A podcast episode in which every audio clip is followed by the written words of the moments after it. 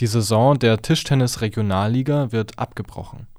Die Mediengruppe Thüringen berichtet mit Verweis auf den Deutschen Tischtennisbund, dass die aktuellen Tabellenstände als Endergebnis herangezogen würden. Demnach steigt der SV Schott Jena als Tabellenführer in die dritte Bundesliga auf